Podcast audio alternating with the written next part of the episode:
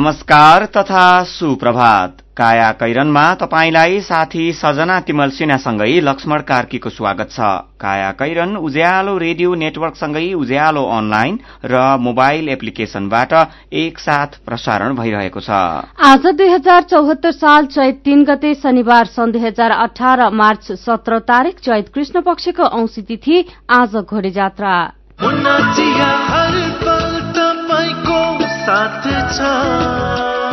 काया कैरनका साथमा मुना चिया। हर उत्सव हर मौसममा मुना चिया।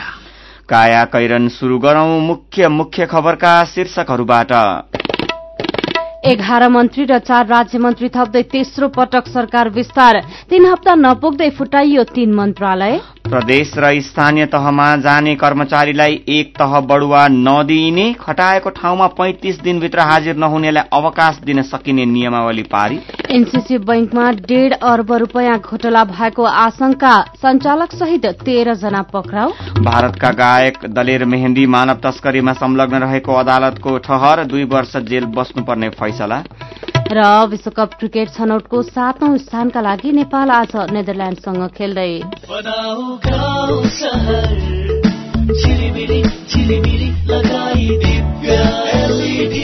दिव्य एलइडी बल्ब। दुई वर्षको वारेन्टीका साथ चौधवटा साधारण चिम बाल्नुभन्दा एउटा दिव्य एलइडी बल्ब बाल्नुमै बुद्धिमानी। दिव्य एलइडी बल्ब उज्यालोमा छ दम खर्च पनि कम। दिव्य एलइडी बल्ब।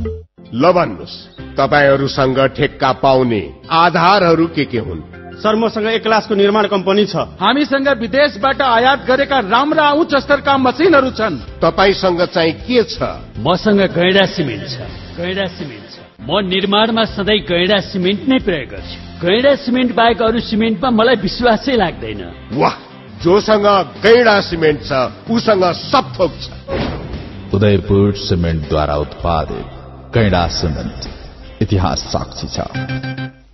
काया कैरनमा अब खबरको सिलसिला। प्रधानमन्त्री केपी शर्मा ओलीले एमाले र माओवादीका तर्फबाट एघार मन्त्री र चार राज्य मन्त्री थप्दै हिजो तेस्रो पटक मन्त्री परिषद विस्तार गर्नुभएको छ। प्रधानमन्त्री भएको ठिक एक महिनापछि मन्त्री परिषदलाई पूर्णता दिने तयारी भए पनि संघीय समाजवादी फोरमसँग औपचारिक सहमति नभएका कारण प्रधानमन्त्री ओलीले वाम गठबन्धनका मन्त्री मात्रै थप गर्नुभएको हो। यसअघि प्रधानमन्त्री सहित सात मन्त्री थिए। मन्त्री परिषद अब बाइस सदस्यीय भएको छ। संघीय समाजवादी फोरम सहभागी भएपछि मन्त्री परिषदले पूर्णता पाउनेछ। संविधान अनुसार पच्चीस जनासम्मको मात्रै मन्त्री परिषद बनाउन पाइन्छ। फोरमका लागि प्रधानमन्त्री ओलीले शहरी विकास र स्वास्थ्य तथा जनसंख्या दुईवटा मन्त्रालय खाली राख्नु भएको छ। हिजो फोरमसँग औपचारिक सहमति जुट्न नसकेपछि फोरम सरकारमा सहभागी नभएको हो। मन्त्री परिषदमा लगिएका मध्ये एघार नयाँ अनुहार हुन्। थम्माया थापा युवराज खतिवड़ा जगतबहादुर विश्वकर्मा रविन्द्र अधिकारी शेरबहादुर तामाङ चक्रपाणी खनाल बीना मगर पद्मा अर्याल गोकुल बाँसकोटा धनबहादुर बुढा र रामकुमारी चौधरी पहिलो पटक मन्त्री बन्नु भएको छ। हिजोको विस्तारमा प्रधानमन्त्री ओलीले पार्टीका दुई सचिव मध्ये प्रदीप कुमार गेवालीलाई परराष्ट्र र गोकर्ण विष्टलाई श्रम रोजगार तथा सामाजिक सुरक्षा मन्त्री बनाउनु भएको छ। दुवैजना एकै जिल्लाका भए पनि विगतमा मन्त्री हुँदा राम्रो काम गरेकाले प्रधानमन्त्री ओलीको रूचिमा परेका हुन्। यसैबीच सरकारले तीन साता नपुग्दै मन्त्रालयको संख्या बढ़ाएको छ। साबिकका तीन मन्त्रालय फुटाएर मन्त्रालयको संख्या बीस पुर्याइएको हो। अब संघीय सरकारमा प्रधानमन्त्री तथा मन्त्री परिषद कार्यालय सहित एक्काइसवटा मन्त्रालय रहनेछन्। तीन हप्ता अघि मन्त्रालयको संख्या तीसबाट सत्रमा झारेर प्रशंसा कमाएका प्रधानमन्त्री ओली तीन हप्ताभित्रै मन्त्रालयको संख्या बढ़ाएर आलोचित बन्नुभएको छ। केन्द्रीकृत शासन व्यवस्था अनुसार काम गरिरहेका निजामती सेवा कर्मचारीलाई प्रदेश र स्थानीय तहमा पठाउँदा एक तह बढ़ुवा गर्नुपर्ने प्रस्तावलाई मन्त्री परिषदले अस्वीकार गरेको छ। शेरबहादुर देउबा नेतृत्वको पूर्ववर्ती सरकारले निजामती कर्मचारीलाई स्वत एक तह बढ़ुवा गरेर प्रदेश र स्थानीय तहमा पठाउने गरी कर्मचारी समायोजन नियमावली मस्यौदा तयार पारेको थियो। एउटै पदमा पाँच वर्ष काम गरेका कर्मचारीलाई प्रदेश र स्थानीय तहमा समायोजन गर्दा एक तह बढ़ुवा दिने भनी संघीय मामिला तथा सामान्य प्रशासन मन्त्रालय र कानून मन्त्रालयले समायोजन नियमावली मस्यौदा तयार पारेका थिए। समायोजन सम्बन्धी यो प्रावधान हटाएर केपी ओली नेतृत्वको मन्त्री परिषदले नियमावली पारित गरेको हो। सरकारको यो निर्णयसँगै प्रदेश र स्थानीय तहमा खटिने कर्मचारीले स्वत बढुवा पाउने छैनन्। सरकारवाला मन्त्रालय र कर्मचारी संगठनले कर्मचारी समायोजन गर्दा एक तह बढुवा हुनै पर्ने अत्तो थापे पनि मन्त्री परिषदबाट त्यस्तो बढुवा प्रस्ताव नियमावलीबाट हटाइएको हो। संघीय मामिला तथा सामान्य प्रशासन मन्त्रालयका प्रवक्ता शिवराम नेपानेले कर्मचारी समायोजन नियमावलीको मस्यौदामा कर्मचारीलाई प्रदेश र स्थानीय तहमा समायोजन गर्दा एक तह बढुवा दिनुपर्ने भनी राखिएको प्रस्ताव मन्त्री परिषदले हटाएको जानकारी दिनुभएको छ। निजामती कर्मचारीलाई प्रदेश र स्थानीय तहमा समायोजन गर्न असोजमा कर्मचारी समायोजन ऐन जारी भएको थियो। ऐन जारी भए लगत्तै नियमावली बनाउनु पर्ने भए पनि समायोजनमा जाँदा एक तह बढुवा गर्नै पर्ने अत्तो थापेर कर्मचारी संगठनले नियमावली पारित हुन दिएका थिएनन्। खटाएको ठाउँमा पैंतिस दिनभित्र हाजिर नहुने कर्मचारीलाई अवकाश दिन सकिने व्यवस्था सहित नियमावली पारित भएको खबर नागरिक दैनिकले छापेको छ। Nepal credit and commerce bank limited एनसीसीको झण्डै डेढ अर्ब रूपियाँ घोटाला गरेको आरोपमा ब्याङ्कका तेह्रजना कर्मचारी पक्राउ परेका छन्। प्रहरीको केन्द्रीय अनुसन्धान ब्यूरो सीआईबीले हिजो उनीहरूलाई काठमाडौँका विभिन्न ठाउँबाट पक्राउ गरेको हो। दुई हजार बहत्तर साल मंगिर एघार गते एनसीसी ब्याङ्कसँग मर्जर हुने सहमति पत्रमा हस्ताक्षर गरेपछि त्यसको फाइदा उठाउँदै तत्कालीन एपेक्स डेभलपमेन्ट ब्याङ्कका अधिकारीहरूले अनियमित प्रक्रियाबाट कर्जा प्रवाह गरी ब्याङ्कलाई एक अर्ब पचास करोड़ छयानब्बे लाख तेत्तीस हजार रूपियाँ नोक्सानी पुर्याएको सीआईबीको दावी छ। उनीहरूले ब्याङ्कको दरबार मार्ग लोकन्थली इटहरी सुर्खेत र नेपालगंज शाखाहरूबाट अनियमित प्रक्रियाबाट ऋण प्रवाह गरे गरेको अनुसन्धानमा देखिएपछि पक्राउ गरिएको सीआईबीका प्रमुख डीआईजी पुष्कर कार्कीले बताउनुभयो। सीआईबीका अनुसार पक्राउ गरिएका उनीहरूमाथि ब्याङ्किङ कसुर तथा सजाय ऐन दुई हजार चौसठी बमोजिम अनुसन्धान भइरहेको छ। कमसल धितोलाई धेरै मूल्याङ्कन गरी कर्जा दिएर ब्याङ्कलाई डेढ़ अर्ब रूपियाँ हानि पुर्याएको आरोप लागेको छ। यसैबीच राष्ट्र ब्याङ्कले निक्षेप एनसीसी ब्याङ्कका निक्षेपकर्तालाई यसले कुनै असर नपर्ने बताएको छ। तत्कालीन एपेक्स ब्याङ्कका संचालक तथा कर्मचारीले गरेको कर्जाको दुरूपयोगबाट एनसीसी ब्याङ्कका निक्षेपकर्तालाई असर नपर्ने राष्ट्र ब्याङ्कका कार्यकारी निर्देशक महेश्वर लाल श्रेष्ठले बताउनु भएको छ। त्यसै गरी एनसीसी ब्याङ्कका नायब प्रमुख कार्यकारी अधिकृत तथा प्रवक्ता वन्दना पाठकले पनि एनसीसी ब्याङ्कसँग मर्ज भएको तत्कालीन एपेक्स डेभलपमेन्ट ब्याङ्कका संचालक व्यवस्थापक र कर्मचारीलाई पक्राउ गरिएको त्यहाँ ऋण प्रवाहका क्रममा कैफियत भेटाएका कारणले पक्राउ गरिएको र यसले एनसीसीलाई कुनै नोक्सानी नपुग्ने बताउनु भएको छ। प्रतिनिधि सभाको हिजोको बैठकमा युएस बंगला विमान दुर्घटनाका दिवंगत प्रति शोक व्यक्त गर्न मौन धारण चलिरहेको थियो। त्यति नै बेला कांग्रेस सांसद मोहम्मद अफतान अलामको मोबाइलको घण्टी बज्न थाल्यो। उहाँले फोन काट्नुभयो तर पनि बज्न छडेन प्रधानमन्त्री केपी शर्मा ओलीले संसदलाई सरकारले दुर्घटनाका घाइतेको उद्धार र उपचारमा गरेको प्रगति सुनाइरहँदा पनि सत्ता पक्ष र विपक्षी सांसदको मोबाइल बजिरहेकै थियो। कतिपय सांसद मोबाइलमै फेसबुक र अन्य अनलाइन साइट चलाइरहेका थिए। एमाले सांसद मुकुन्द नेउपाने संसद प्रवेश गरेदेखि नै अन्तिम समय मोबाइलमै खोतलिरहनु भएको देखिनुहुन्थ्यो। सभामुखको ठिक अघिल्लो भागमा रहेको सत्ता पक्षको दोस्रो पंक्तिमा सुरेन्द्र पाण्डे सँगै बस्नु भएको थियो उहाँ। सँगै बसेका अरू सांसदको ध्यान पनि मोबाइलमै थियो। बैठक चलिरहँदा पाल्पाका सांसद सोम प्रसाद पाण्डेले मोबाइलमा के देख्नुभयो भनेर हेर्न सबै बसेका सँगै बसेका रविन्द्र अधिकारी र पार्वत गुरूङबीच हाना थाप्नै चल्यो। हिजोको बैठकका कार्यसूची प्रधानमन्त्रीबाट सार्वजनिक महत्वको वक्तव्य र उपसभामुख चुनाव थियो तर उपस्थित दुई सय एकसठी सांसद मध्ये सत्ता पक्षकाको ध्यान को को मन्त्री बन्दैछ भन्नेमा केन्द्रित थियो। उनीहरू मोबाइलमा यिनै विषयका समाचार हेर्न व्यस्त थिए। उपसभामुख चुनावको नतिजा आउन बाँकी थियो। सत्तापक्षको पछिल्लो पंक्तिबाट सांसद राजकुमारी रामकुमारी चौधरी माओवादी केन्द्र अध्यक्ष पुष्पकमल दाहाल नजिकै पुग्नु भयो र उहाँलाई मोबाइलमा केही देखाउनु भयो दाहालले मोबाइल हेरेर टाउको हल्लाउनु भयो त्यसपछि उहाँ आफ्नै कुर्सीमा फर्किँदा सबैले हात मिलाएर बधाई दिनुभयो। बधाई दिए हिजो नै बेलुका भएको मन्त्री परिषद विस्तारमा चौधरीले कृषि राज्य मन्त्रीका रूपमा शपथ लिनु भएको थियो। मोबाइलमै अल्मलिन्छन् सांसद। नियमावलीले संसद बैठकमा मोबाइल प्रयोग गर्न रोके पनि सांसद र मन्त्रीहरू हाक्का हाकी फोन उठाउँछन् फेसबुक चलाउँछन् अनि फोटो सेसन गर्छन् भनेर कान्तिपुर दैनिकले छापेको छ। काया कैरनमा कुराकानीसँगै खबरको सिलसिला बाँकी नै छ। सुन्दै गर्नुहोला। पल्ला गरेर तुरुराम त उसको ब्याङ्क झन्झटिलो ब्याङ्क भनेर रिसाउँदै थियो भने उसको ब्याङ्कले के झन्झट दिएछ। उच्च ब्याज पाउनु उसको ब्याङ्कमा सधैँ नयाँ नयाँ खाता खोल्नु पर्ने रे। हो र? बिचरा सानोमा ब्याङ्कमा खाता खोलेको भए यो झन्झटै नपर्ने। हो त नि मेरो मोबाइलमा सम्पन्न बचत खातामा ब्याज बढेर आठ आठ प्रतिशत भएको एसएमएस आइसक्यो भने। सानीमा ब्याङ्कको कुरै अर्कै सानीमा ब्याङ्कमा त साझेदार ब्याङ्कको सात सय भन्दा बढी एटिएमबाट प्रत्येक महिना सित्तैमा तिन पटकसम्म पैसा झिक्न सकिन्छ। No commission no tension no झन्झट। अब ध्रुवरामलाई पनि सानीमा ब्याङ्कमै खाता खोलाउनु पर्छ ब्याङ्क सबल अनि विश्वसनीय ब्याङ्क अनलाइन खाता खोल्नको लागि W W W dot Sanima bank dot कममा लगइन गर्नुहोस्। थप जानकारीका लागि अन्ठानब्बे शून्य एक सय उन्नाइस शून्य एक सय उन्नाइसमा सम्पर्क गर्नुहोला। सहुलियतपूर्ण ऋणको लागि प्रस्ताव पेश गर्न घरेलु तथा साना उद्योग विभागको महिला उद्यमीहरूलाई अत्यन्त जरूरी सूचना। चालू आर्थिक वर्ष दुई हजार चौरात्तर पचहत्तरको लागि महिला उद्यमीहरूलाई सहुलियतपूर्ण ब्याज दरमा कर्जा प्रदान गर्ने उद्देश्यले सबै जिल्लाका इच्छुक महिला उद्यमीहरूबाट मिति दुई हजार चौरात्तर साल चैत छ गतेभित्र रीतपूर्वकको प्रस्ताव पेश गर्न सम्बन्धित जिल्ला स्थित घरेलु तथा साना उद्योग कार्यालयमा सम्पर्क राख्न वा विभागको website डब्लूडब्लूडब्लू dot DCSI dot GOV dot NP वा मिति दुई हजार चौरात्तर साल फागुन सात गतेको राजधानी दैनिक हेर्नुहुन सूचित गरिन्छ।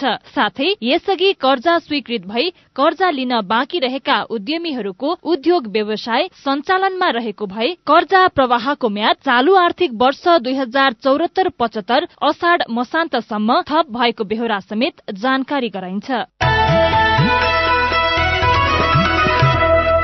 उज्यालो रेडियो नेटवर्कसँगै उज्यालो अनलाइन र मोबाइल एप्लिकेशनमा प्रसारण भइरहेको काया कैरनमा तपाईंलाई फेरि स्वागत छ। यतिन्जेल हामीले एघार मन्त्री र चार राज्य मन्त्री थप्दै तेस्रो पटक सरकार विस्तार प्रदेश र स्थानीय तहमा जाने कर्मचारीलाई एक तह बढ़ुवा नदिइने एनसीसी ब्याङ्कमा डेढ़ अर्ब घोटाला गरेको आशंकामा संचालक सहित तेह्र जना पक्राउ लगायतका खबर प्रस्तुत गर्यौं।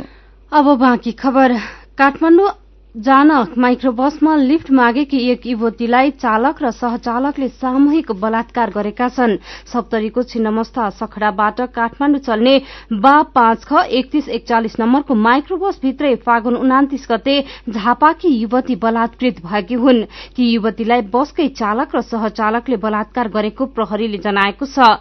सत्र वर्षकी युवतीले पूर्व जानका लागि सप्तरी सदरमुकाम राजविराजमा लिफ्ट मागेकी थिइन्। बस स्टाफले माइक्रोमा हालेर नेपाल भारत सीमा क्षेत्र नजिकै छिन्नमस्ताको सखड़ा पुर्याएर बलात्कार गरेको प्रहरीले जनाएको छ। सिराहाको भगवानपुर नौ घर भएका चालक वैद्यनाथ दास र बाँकेको राप्ती सोनारी पाँचका खेमराज वैश्य पक्राउ परेका छन्। मध्यराती बाह्र बजेको समयमा सीमा क्षेत्रबाट नियमित गस्ती गरेर फर्किरहेको प्रहरी टोलीले शंका लागेर माइक्रो जाँच गर्दा युवतीलाई बलात्कार गरिरहेकै अवस्थामा ती दुईलाई समातेको थियो। जिल्ला प्रहरी प्रमुख एसपी मुकेश कुमार सिंहका अनुसार दुवैजना विरूद्ध जबरजस्तीकरणै मुद्दामा कार्यवाही अघि बढ़ाइएको छ। पीड़ित युवतीको गजेन्द्र नारायण सिंह सगरमाथा अञ्चल अस्पताल राजविराजमा स्वास्थ्य परीक्षण गराइएको छ। युवतीलाई अहिले जिल्ला प्रहरी कार्यालय सप्तरीको सेफ हाउसमा राखिएको छ। एक भारतीय परिवारले झुटो विवरण पेश गरी जिल्ला प्रशासन कार्यालय मोरङबाट नेपाली नागरिकताको प्रमाण पत्र लिएको पाइएको छ। भारतको अररिया जोगबनी नगर पञ्चायत दशका स्वर्गीय गजेन्द्र शाहकी एकसठी वर्षीय पत्नी पार्वती देवी शाह छोरा सन्तोष कुमार शाह नरेश कुमार शाह धीरेन्द्र कुमार शाह र बुहारी रिङ्की देवी शाहले नेपाली नागरिकता लिएको भेटिएको हो। विराटनगर सोह्र दरैयामा बस्दै आएका पार्वतीका छोरा सन्तोषलाई प्रहरीले पक्राउ गरेपछि नागरिकताको रहस्य खोलेको हो। उनको साथबाट भारतीय नागरिक नागरिक प्रमाणित हुने परिचय पत्र र नेपाली नागरिकता तथा मतदाता परिचय पत्र बरामद भएको इलाका प्रहरी कार्यालय रानीका प्रहरी निरीक्षक सन्तोष निरौलाले बताएको खबर भारतीय परिवारकै नेपाली नागरिकता शीर्षकमा अन्नपूर्ण पोस्ट दैनिकले छापेको छ। जडान गर्ने प्रतिबद्धता जनाएको दुई वर्षपछि नेपाल आयल निगमले ट्याङ्करमा लकिङ सिस्टम लागू गरेको छ। भारतमा झण्डै पाँच वर्षदेखि लागू भएको लकिङ सिस्टम नेपालमा बुधबारदेखि शुरू भएको हो। झापाको चारोलीबाट शुरू भएको यो सिस्टम तीन महिनाभित्र देशभरि नै गरिसक्ने निगमको तयारी छ।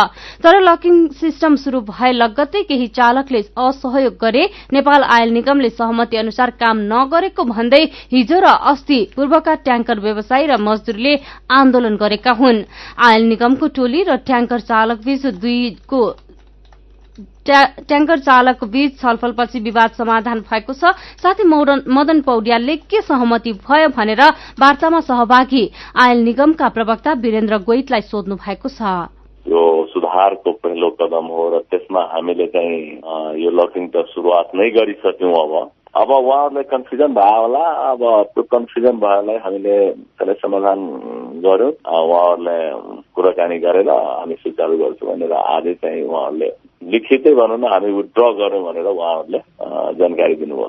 त्यसो भए यो तालचा लगाइसकेपछि के फाइदा हुन्छ त? योभन्दा पहिलेको सिस्टममा सिल प्रणालीमा यो प्लास्टिकको सिल थियो धागोवाला सिल थियो जसलाई इजिली चाहिँ खोल्न सकिन्थ्यो।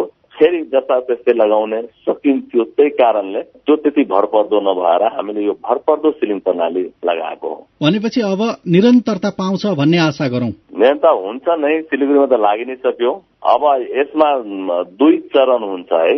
एक चरण भनेको इन्डियन आइलको डिपोबाट नेपाल आइलको डिपोसम्म। जुन फेजमा अहिले हामी छौँ। यो फेज कम्प्लिट हुने बित्तिकै नेपाल आइलको डिपोदेखि डिलर पम्पसम्मको फेज सुरु हुन्छ है? र हामी फर्स्ट फेजमा अहिले रनिङ गरिरहेछौँ। आयल निगमको पेट्रोलियम पदार्थ ढुवानी विनियमावली दुई हजार त्रिहत्तरमा ट्याङ्कर ट्रकमा सुरक्षा प्रणाली लागू गरिनुपर्ने व्यवस्था उल्लेख छ। इन्धन बोक्ने ट्याङ्करमा हुने इन्धन चोरी र मिसावटको समस्या नियन्त्रण गर्न निगमले ट्याङ्करमा सुरक्षात्मक प्रणाली लागू गरेको हो। साथै मदन पौड्यालले नै लकिङ सिस्टम के हो भनेर नेपाल आयल निगमका निमित्त कार्यकारी प्रमुख सुशील भट्टराईलाई सोध्नु भएको छ। पहिला सिलको मात्रै सिस्टम थियो भने अब एउटा मेटालिक संयन्त्र स्थायी रूपमा हरेक ट्याङ्क ट्रकमा जडान भयो हुन्छ र त्यो ट्याङ्क ट्रकमा जडान भएको मेटालिक संयन्त्रमा अन्तिममा सबै चिजहरूलाई चाहिँ बन्द गर्न मिल्ने गरिकन एउटा लक ताला झुन्ड्याएपछि यो चाहिँ ताला लाग्छ। र नेपाल आयल निगमले आफूले तिरेको माल चाहिँ सुरक्षित तरिकाले इन्डियाको इन्डियन अयलको डिपोबाट नेपाल आयल निगमको डिपोसम्म ल्याउन पाउनु पर्ने नेपाल आयल निगमको आफ्नो अधिकार हो। यो हाम्रो पेट्रोलियम पदार्थ हो। त्यसमा यसमा चाहिँ अब हामीले ताला लगाएका यसले यो कामले कसैलाई चाहिँ असुविधा पुग्छ भन्ने कुरा हामीले ठानेका छैनौँ। कसैले ठान्नु पनि हुँदैन। त्यस्तो ठानिएको रहेछ भने त्यो चाहिँ गल्ती पनि हुन जान्छ। व्यवसायहरू यसभन्दा अगाडि सहमति गरेका थिए। थियौँ भन्छन् नि। के सहमति थियो त्यस्तो? सबैको सहमतिबाटै यो कामको चाहिँ सुरुवात भएको छ यो कामको थालनी भएको छ र केही केही हाम्रा चाहिँ ढुवानीकर्ताका कर्मचारी साथीहरू चालक साथीहरूको केही कुरो असन्तुष्टि रह्यो भयो भन्ने कुरो चाहिँ हामीले पनि थाहा पायौँ। त्यसो भएको हुनाले हामीले सर्वप्रथम के भन्यो भने विक्रेता र ढुवानीकर्ताका साथीहरूलाई तपाईँहरू उहाँहरूका कुरा सुन्नुहोस्। किन तपाईँहरू अन्तर्गतका संयन्त्रहरू तपाईँहरू अन्तर्गतका उहाँहरू चाहिँ साथीहरू हुनुहुन्छ उहाँहरूका कुरा सुनिदिनुहोस्। तपाईँले कुरा सुनेर तपाईँहरूबाट समाधान हुन सकेन भने डेफिनेटली नेपाल आयल नियम पनि त्यसमा चाहिँ सुन्न र समाधान गर्न हामी पनि तत्पर छौँ। भन्दाखेरि हामीले त्यसरी कुराकानी राखेका हौँ र हाम्रो सम्बद्ध पक्षले हाम्रो नेपाल आयल नियमको टिमले उहाँहरूसँग छलफल गरेर वार्ता गरेका छ। उहाँहरू पनि यसमा सकारात्मक नै हुनुहुन्छ। चालक साथीहरूकै वास्तवमा एउटा चाहिँ इज्जत प्रतिष्ठा बढाउने काम यो तालाले पनि गर्छ। विगतमा उहाँहरूलाई जुन खालको चाहिँ एउटा आरोप लाग्ने गरेको थियो त्यो आरोपबाट उहाँहरू चाहिँ मुक्ति पाउने हुनेछ। चालक साथीहरूलाई जुन खालको एउटा चाहिँ तनाव छ अहिले त्यो आयल नियमको डिपोमा तेल नपुर्याइन्जेलसम्म उहाँहरूलाई तनावै तनाव छ अहिलेको अवस्थामा नि यो ताला लगाइसकेपछि त्यो तनाव उहाँहरूलाई हुँदैन। उहाँहरूलाई धेरै सहज हुन्छ उहाँहरू धेरै सुरक्षित हुनुहुन्छ उहाँहरूलाई चाहिँ शङ्काको दृष्टिकोणले चाहिँ जुन विगतमा हेरिन्थ्यो अब त्यो हेरिँदैन। यो चाहिँ असाध्यै राम्रो चाहिँ एउटा चाहिँ काम हो। यसमा चाहिँ सबैले चाहिँ यो कुरा बुझ्नुहुनेछ र सबैले साथ दिनुहुनेछ भन्ने चाहिँ हामीले विश्वास दिएका छौँ। उपभोक्तालाई मर्का पर्ने गरी काम गरे अब के कारवाही हुन्छ त? कहाँ कसरी अवरोध भयो? अवरोध भएको छ कि छैन? कसले अवरोध गर्यो? कसरी अवरोध चाहिँ इस्टाब्लिस भएको छ? त्यो कुरो हेरेर निगमसँग पनि विनयली छन्। विनयली अनुसार चाहिँ एउटा चाहिँ कारवाहीको प्रक्रिया अगाडि बढ्छ नै। र यतिले यदि चाहिँ भएन यसले चाहिँ अब अरू ठुलो खालको नै स्थिति सिर्जना भयो भने नेपाल सरकारको चाहिँ विभिन्न चाहिँ निकायहरू पनि हुनुहुन्छ।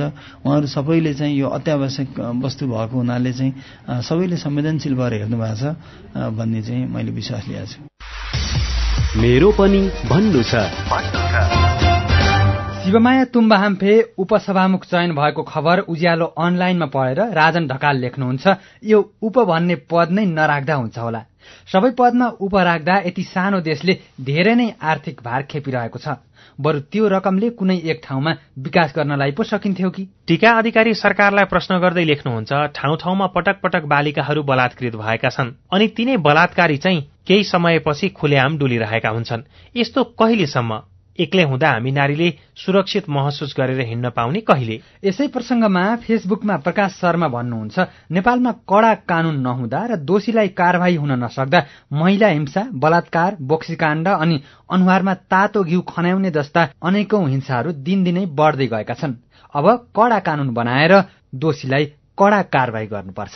अहिले भइरहेको मन्त्रीमण्डल विस्तार सम्बन्धी समाचार उज्यालोमा पढेर राज एक रहस्य नाम राखेका साथी भन्नुहुन्छ।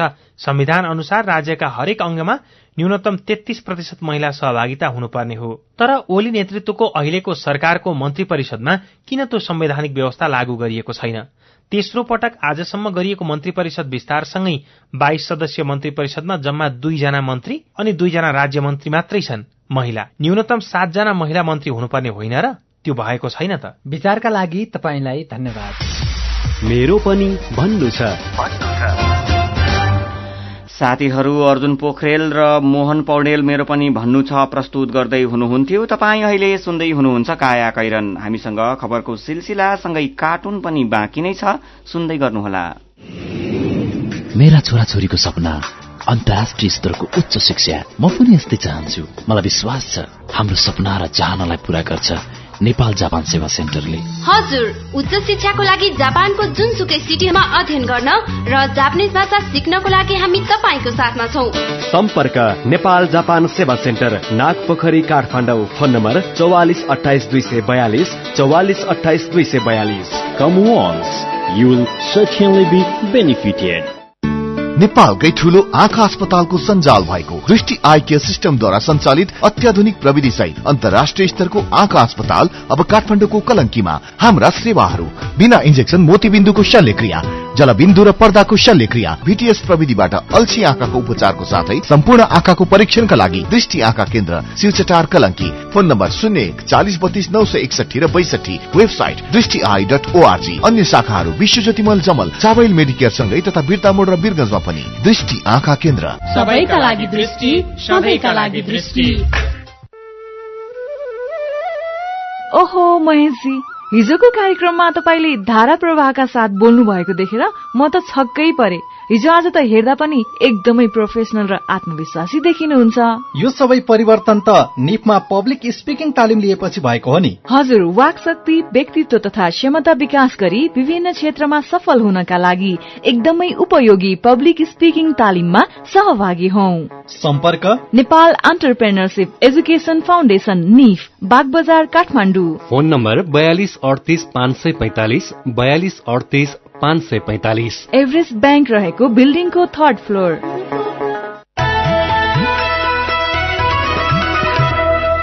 सीधा कुरा प्रष्ट विचार। काठमाडौँमा नब्बे मेगाहर्ज उज्यालो रेडियो नेटवर्क मार्फत देशभरिका विभिन्न एफएम स्टेशन तथा उज्यालो अनलाइन र मोबाइल एप्लिकेशनमा प्रसारण भइरहेको काया कैरनमा तपाईंलाई फेरि स्वागत छ। अब विदेशको खबर। भारतका चर्चित पप गायक दलेर मेहेन्दीलाई मानव तस्करीमा संलग्न रहेको भन्दै दुई वर्षको जेल सजाय सुनाइएको छ। पञ्जाब प्रान्तको एउटा अदालतले मेहन्दी विरूद्ध मेहन्दी सहित छ जनालाई मानव तस्करी तथा ठगी मुद्दामा दोषी ठहर गर्दै जेल सजाय सुनाएको हो तर उनी तुरून्तै धरौटीमा रिहा भएका छन्। सन् दुई हजार तीनमा सातजनालाई पश्चिमी देशमा लग्ने झुठो आश्वासन दिएर ठूलो रकम ठगेको आरोप उनीमाथि लागेको छ।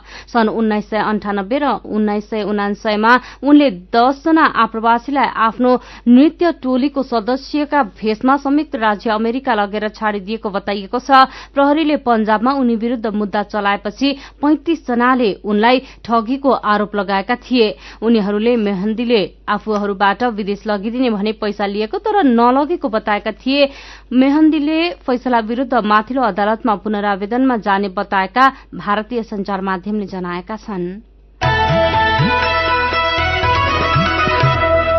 अब केही खेल खबर नेपालले अन्तर्राष्ट्रिय नेपालले विश्वकपको एक दिवसीय अन्तर्राष्ट्रिय मान्यता प्राप्त गर्ने लक्ष्य पूरा गरिसकेको छ। त्यसैले आज हुने सातौं स्थानको प्ले अफले नतिजाको हिसाबमा नेपाललाई खासै अर्थ राख्ने छैन। नेपालले जतिसक्दो माथिल्लो स्थानमा रहन खेलिरहेको हुनाले कप्तान पारस खड्का नेदरल्याण्डसँग पूरा शक्ति लगाएर खेल्ने बताउँछन्। एउटा संयोग के छ भने नेपाल र नेदरल्याण्ड्स दुवैले यस प्रतियोगितापछि एक दिवसीय मान्यता पाउँदैछन्। नेदरल्याण्ड्सले विश्व क्रिकेट लीग च्याम्पियनशीप जित्दै यो हैसियत बनाएको हो। आठ देश सहभागी रहेको त्यो प्रतियोगितामा नेपाल भने सातौं भएको थियो। यो खेल जिम्बावेमा दिउँसो सभा एक बजेपछि शुरू हुनेछ। नेदरल्याण्ड्स र नेपालले अहिलेसम्म चार पटक खेलिसकेका छन् र दुई दुई पटक खेल जितेका छन्। त्यसैले आजको पाँचौं भिडन्त दुई टोली मध्ये कुन टोली अब्बल हो भन्ने हिसाबले निर्णायक पनि रहनेछ। बीसौं तिलोत्तमा गोल्ड कप फुटबल प्रतियोगिताको उपाधिका लागि आज थ्री स्टार र नेपाल पुलिस क्लब बीच प्रतिस्पर्धा हुँदैछ। यो सिजनमा थ्री स्टार र पुलिस तेस्रो उपाधिको खोजीमा छन्। थ्री स्टारलाई पुलिस समक्ष आहारा गोल्ड कपको फाइनलमा बेहोरेको हारको बदला लिने अवसर छ। बीस मार्चपछि दुई बीच पहिलो पटक नकआउट भिडन्त हुन लागेको हो। च्याम्पियन्स लीग फुटबलको क्वार्टर फाइनलको ड्र सार्वजनिक भएको छ जस अनुसार बार्सिलोना र रोमाले खेल्नेछन् यो खेल अप्रेल चार तारिकमा हुनेछ। त्यसै गरी स्पेनको सेभिया र जर्मनीको बायन म्युनिकले खेल्नेछन् भने इटालीको युभेन्टस र स्पेनको रियल मड्रिडले खेल्ने भएका छन्। त्यसै गरी इङ्ल्याण्डको म्यान्चेस्टर सिटी र इङ्ल्याण्डकै लिभरपुल बीच खेल हुनेछ। च्याम्पियन्स लीग फुटबलको क्वार्टर फाइनलको ड्र हिजो सार्वजनिक भएको हो। काया कैरनमा अब केही खबर संक्षेपमा कांग्रेस सभापति शेरबहादुर देउवाको कार्यशैलीबाट असन्तुष्ट रहँदै आएका वरिष्ठ नेता रामचन्द्र पौडेल र पूर्व महामन्त्री कृष्ण प्रसाद सिटौला एउटै कितामा उभिने प्रयास गरिरहेको खबर आजको कान्तिपुर दैनिकले छापेको छ। बैतडीको पुरचौडीमा भएको फलाम खानी श्रीकोटमा रहेको सिमेन्ट खानी चौडगढ़को गाँजरीमा रहेको एक चक ढुङ्गा खानी बन्द हुँदा आँगनमै रहेका यस्ता सुनको बिस्कुन छाडेर धेरैजना भारत छिर्न बाध्य भएका छन्। स्वदेशमै काम गरेर खान पुग्ने वातावरण भएपछि घर फर्किने उनीहरूको चाहना रहेको खबर गोर्खापत्र दैनिकले छापेको छ। प्रत्येक चैत्र कृष्ण औशीका दिन मनाइने घोडे जात्रा पर्व आज काठमाडौँ उपत्यकामा परम्परागत रूपमा मनाइँदैछ। जनविश्वास अनुसार राजधानीको टुडी खेल पूर्व दक्षिण दिशामा रहेको एउटा रूखमा बास गर्ने गुरू मापा भनिने राक्षसले शहरका बालबालिकालाई खाने गरेको र त्यसलाई तर्साउनका लागि यो जात्रा मनाउने गरिन्छ। पहिरोले बेसी सहर चामे सड़क अवरूद्ध भएको छ। मस्याङडी गाउँपालिका चार ताङरिनमा पर्ने स्याङ्गे र सिरचौर बीचमा पहिरो जाँदा लमजुङको यो सड़क खण्ड अवरूद्ध भएको हो। नेपाल विद्युत प्राधिकरणका कार्यकारी निर्देशक कुलमान घिसिङ वर्षको सर्वश्रेष्ठ सीईओ अवार्डबाट सम्मानित हुनुभएको छ। आर्थिक विवादमा मुसिँदै आएको लुम्बिनी विकास कोष यसपटक नक्कली टिकट विवादमा परेको छ। शान्तिका अग्रदूत गौतम बुद्धको जन्मस्थल मायादेवी मन्दिर प्रवेश गर्ने टिकट नै नक्कली फेला परेको छ।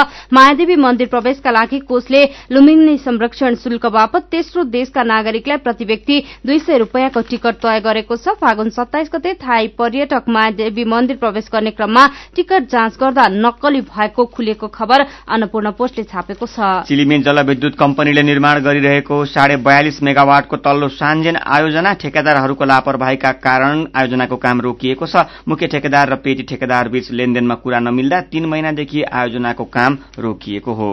र साझा यातायातले थप बीसवटा सिटी बस थप्ने भएको छ। काया कैरनमा अब पालो उखानको। सुगन्ध भन्दा दुर्गन्ध चाँडो फैलन्छ। उज्यालो रेडियो नेटवर्कबाट प्रसारण भइरहेको काया कैरन सक्नु अघि मुख्य मुख्य खबर फेरि एकपटक।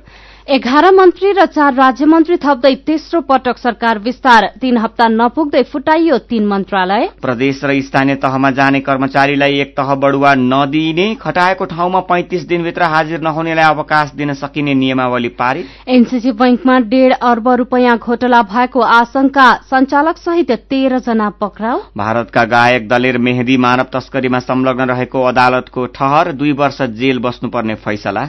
र विश्वकप क्रिकेट छनौटको सातौं स्थानका लागि नेपाल आज नेदरल्याण्डसँग खेल्दै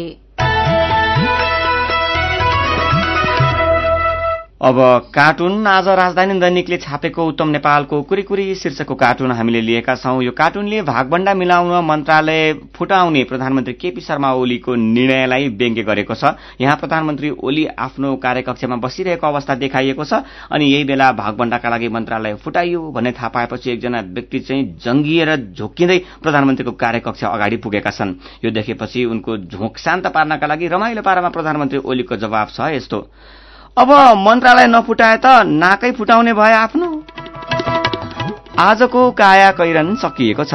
काया कैरन सुन्नुभएकोमा तपाईँलाई धन्यवाद। उज्यालो रेडियो नेटवर्कमा केही बेरपछि प्रसारण हुन्छ। बिहानी रेडियो पत्रिका उज्यालो फल्चा। काया कैरनबाट प्राविधिक साथी संघर्ष विष्टसँगै सजना तिमल सिन्हा र लक्ष्मण कार्की विदा हुन्छौ। उज्यालोको मोबाइल एप्लिकेशन र उज्यालो अनलाइन डट कममा ताजा खबर पढ्दै र सुन्दै गर्नुहोला। नमस्कार।